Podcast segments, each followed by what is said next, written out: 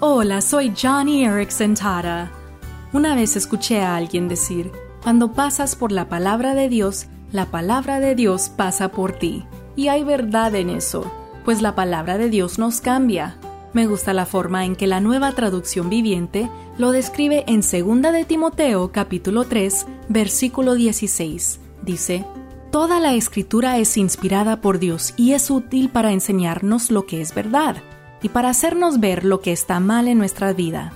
Nos corrige cuando estamos equivocados y nos enseña a hacer lo correcto.